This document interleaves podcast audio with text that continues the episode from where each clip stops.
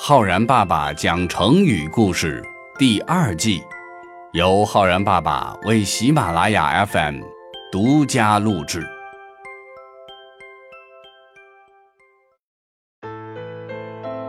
亲爱的小朋友们，我是浩然爸爸。小朋友们，平时你有没有丢三落四的坏毛病呀？一转身就把很重要的东西忘记了，找不到了，有没有这种情况呢？今天浩然爸爸就来给小朋友们讲一个渔夫的故事——得鱼忘全。他究竟忘记了、丢掉了什么呢？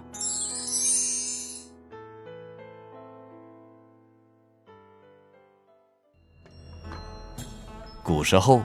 有一个渔夫在河边捕鱼，他捕鱼所用的工具呢，是一种用竹子所编成的捕鱼器，叫做泉。渔夫来到岸边，把泉投进了河里，悠闲地找了一块干净的石头坐下，牵着系在泉上面的绳子，耐心地等待着。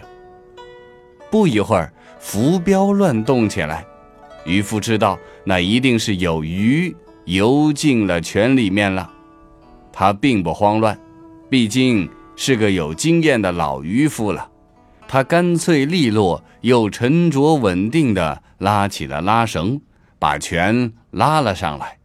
果然有一条好大的红鲢鱼。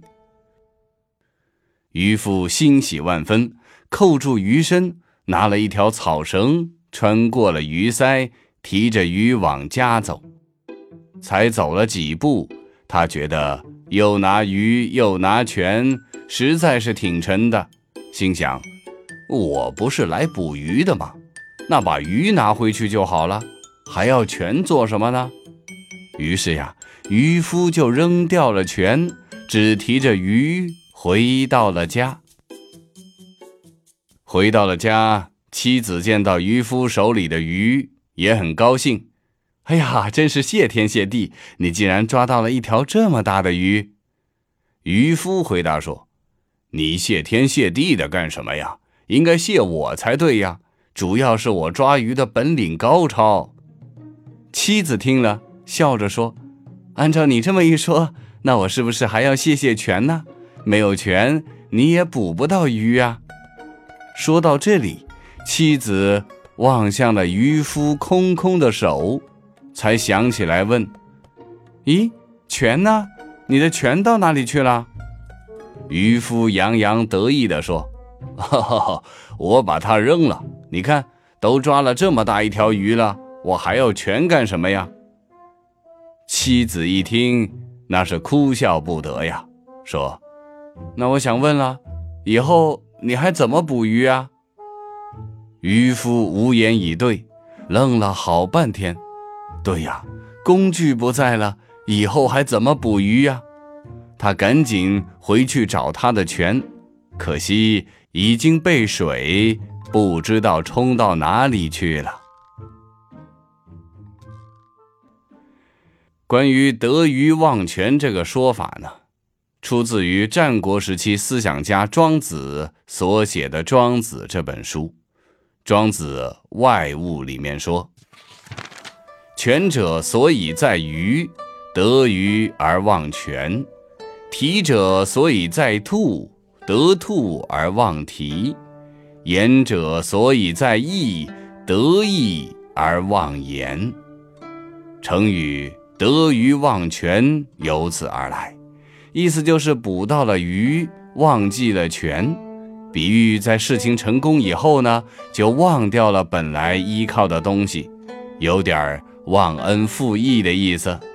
它的同义词，比如说有过河拆桥、卸磨杀驴等等。小朋友们，其实，在哲学家们看来呀，比如说像庄子这样的有着高深智慧的人看来。得鱼忘全也是对的。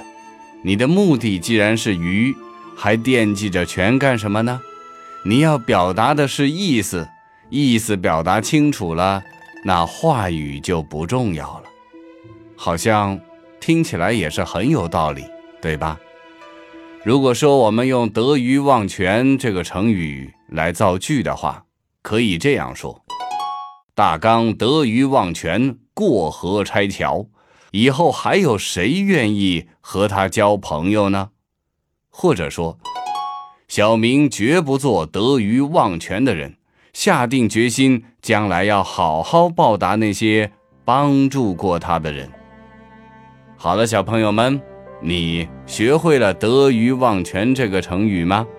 可千万不要成为得鱼忘全、忘恩负义的人哦！我是浩然爸爸，我们明天见哦。